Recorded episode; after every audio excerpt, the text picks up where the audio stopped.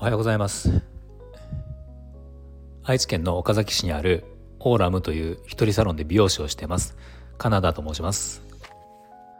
えー、今日はですねカットが上手な美容師さんってどんな美容師さんというテーマでお話しします。これどうですか？皆さんあのどんな美容師さんに当たった時にこの人カット上手だなって思います？あのよくあるのが、まあ、僕も昔働いてたあの指名制の美容室で、まあ、そういうことあったんですけど初めての、えー、お客様が電話で予約する時に、まあ、たまたまこう電話出た時とかであの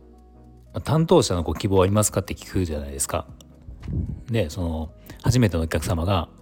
あの初めてなんでわからないんですけどカットが上手な方でお願いしますってって言われるんですよ。あの時々あるんですねこういうのが。でこれってすごくあのお店としてはなんか困るというかまあどうするかっていうと結局まあ大体その時は店長が一番上手といえば上手なんだけどまあ指名のお客さんも多いですね。でもまあそういう新規のお客さんの場合って店長は手一杯でまあ大体入らない場合が多いのでそういう場合は。いやそれ以外でって考えるとまあその次にこう指名が多いとか売り上げが多いっていうとこで判断するしかまあお店としてはなくて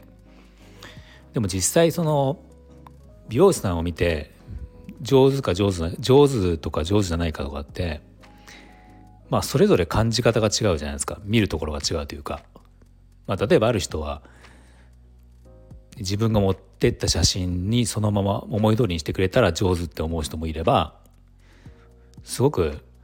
早く終わった人が上手って思う人もいるし逆に時間をかけてこうゆっくりカットしてくれた人を上手って思う人もいるしなんかこうお任せでお願いしたら自分の好みにぴったり合ったっていうのが上手って思う人もいるしもう本当にこう見る人あの感じる人によって全然違うじゃないですか。だからカットが上手な基準っていうのが、まあ、共通の基準ってないんですよね。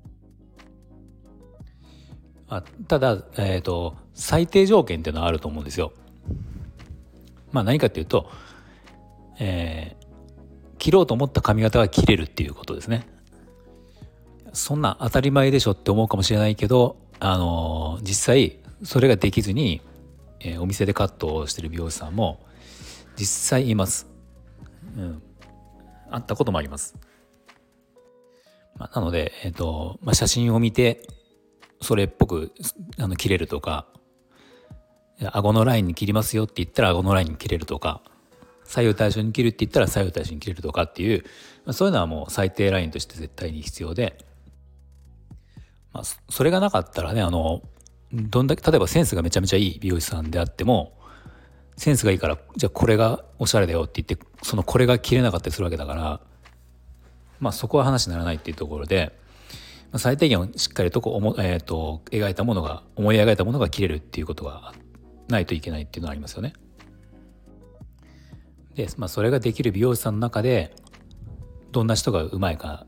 カットが上手かなんていうのはもう決めようがないし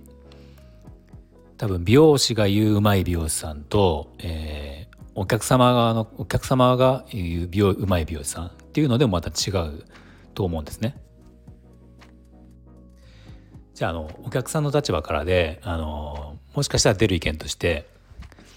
あのカットコンテストがあるじゃんって思うかもしれないんだけどカットコンテストってあの、まあ、ほとんどの場合が審査するのが美容師さんなんですね。でしかもやっぱそのカットコンテストっていっぱいあって、まあ、それぞれいろんなこうメーカー主催とかディーラーが主催とかってあるんですけどそのカットコンテストの色があるんですよそれぞれ。なのであのカットコンテストで入賞する美容師さんっていうのは、まあ、もちろん技術が高いのはあるんだけどそれ以上にそのカそのカットコンテストの研究をしててまあ、このコンテストにはこういうスタイルを持っていった方が入賞しやすいとかこういうカラーリングをした方がいいとか、まあ、そういうことをめちゃめちゃ研究してる人が多いんですね。まあ、それにあのカットコンテストでやる頭ってまあいろいろあるけど大半が実際の普段できるような頭じゃないものが多いんですよね。見たことある人もあるかもしれないけど、まあ、すごく派手な、まあ、派手本当にレインボーなこう虹色みたいとか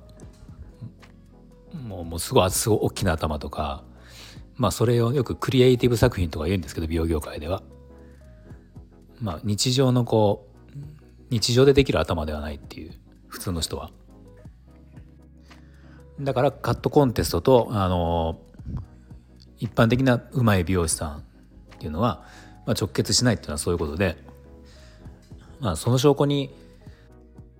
カットコンテストで入賞しまくってるからお客様に人気があるっていう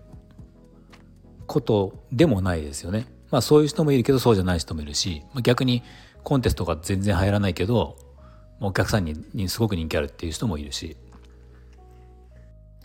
あなのでそこはあの関係ないですね。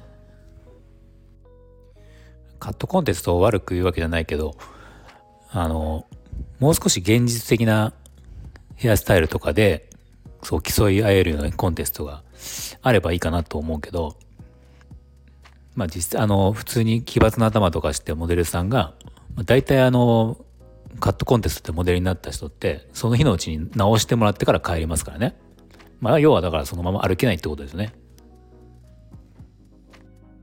それでもコンテストに入賞する人っていうのはもう努力もしてるし、まあそこは本当にすごいなと思います。え結局何の話かっていうとカットが上手っていう定義は人それぞれなので指名制の店で指名をする時はカットが上手な人でっていう指名はやめましょうっていう話ですね。はい、じゃあ今日も最後まで聞いていただいてありがとうございました。